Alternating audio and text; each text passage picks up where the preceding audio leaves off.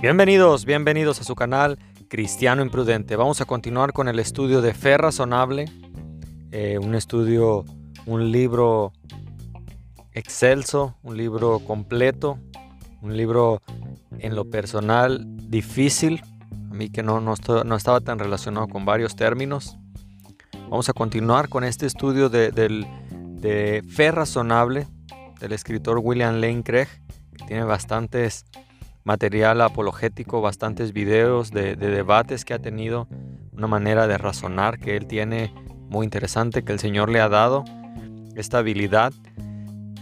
Ahora la pregunta que quiero hacerte es, ¿por qué no deberíamos desanimarnos si muchos incrédulos siguen sin estar convencidos por nuestros argumentos? Lamentablemente nos hemos dejado llevar por los números, nos hemos dejado llevar por cuántas personas recibieron a Cristo, entre comillas, por cuántas personas hicieron la oración de fe, por cuántas personas vemos en nuestra iglesia después de haberles compartido. Que el desánimo llega y pensamos, bueno, esto que estoy haciendo no sirve de nada.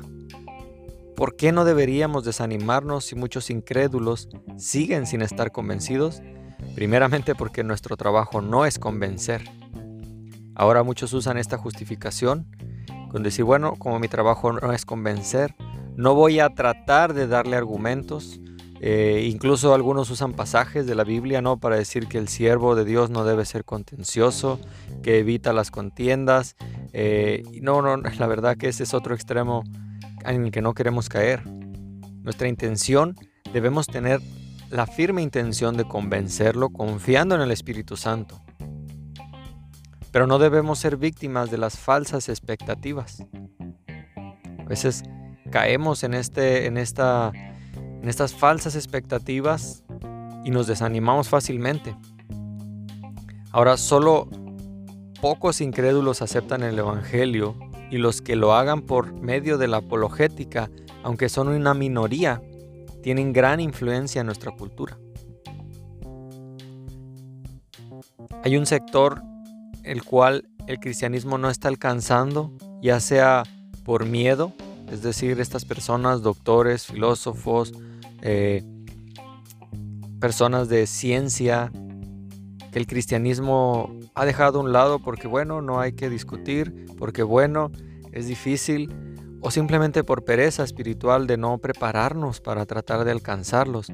Pero estas pocas personas que nadie está alcanzando, tienen gran influencia y alcance. Uno de ellos, el que siempre menciono, es Francis Collins, el, padre de la genética moderna. Entonces, ¿no deberíamos estar interesados o preocupados con esa minoría de personas? Si esas personas tienen a veces, y no estoy diciendo que las personas no letradas sean menos importantes, no, también lo son, obviamente, en el reino de, Dios no hay distinción. Pero a veces estamos olvidando el sector intelectual, por así decirlo. Y ese sector intelectual, cuando logra entender el mensaje del Evangelio, tiene muchísimo más alcance. Entonces estamos perdiendo ese impacto que históricamente hablando en la, en la iglesia hubo grandes hombres, grandes intelectuales que se convirtieron y pudiera decir una, lista extensa. Si es Luis, por ejemplo, este, este escritor de gran influencia hasta nuestros días, que al convertirse, ¿qué crees lo primero que querían hacer? Es dedicar ahora su oficio, su ministerio, eh, alcanzar personas por medio de, de lo que Dios les había dado. Ahora, tenemos que ser claros y decir que hay divisiones y subdivisiones generales en el campo de la apologética. Vamos a hablar de dos sencillas. La primera división es la ofensiva, esta es la positiva. No porque una sea mala y otra sea buena, se ha distinguido así a la, a la, apologética ofensiva como positiva, natural y evidencias cristianas. Presenta usar lo, que se puede ver y las evidencias cristianas. Y también está la división defensiva, o sea, la negativa. Ahora, hay dos motivos por los cuales el libro Fe Razonable se, se enfoca más en la apologética ofensiva. Bien, la apologética negativa, como decía, es la, es la defensiva. Te dice lo que no deberías creer. La apologética negativa, repito, la defensiva, te dice lo que no deberías creer, pero no te dice nada acerca de lo que deberías creer.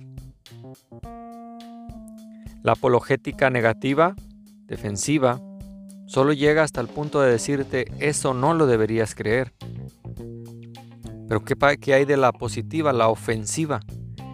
La ofensiva trata de dar una justificación y desborda todas las visiones del mundo que compiten carentes de un caso fuerte. Es decir, elogiar mi fe, en este caso la fe cristiana, como más plausible que la de, las, la de los interlocutores.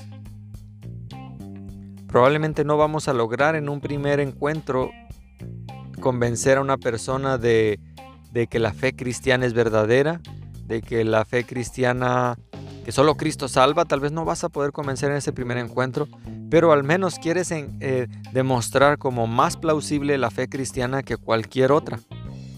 Y eso ya prepara el terreno para continuar. Dios te bendiga, cristiano imprudente. Gracias por escuchar y compartir este podcast. Continuamos en el siguiente con el, el capítulo 1. Ya entraremos, esto fue la primera introducción, entraremos al capítulo 1. ¿Cómo sabes que el cristianismo es verdadero? ¿Te has hecho esa pregunta? ¿Cómo puedes saber que el cristianismo y lo que crees es verdadero? Va a estar muy interesante. Vamos a hablar de los antecedentes históricos, de, cómo, cómo se fue desarrollando esto. Además vamos a tocar la pregunta, ¿cómo alguien sabe que el cristianismo es verdadero? ¿Cómo puedes llegar a este conocimiento de que el cristianismo es verdadero? Dios te bendiga, cristiano imprudente, y nos vemos en el siguiente podcast.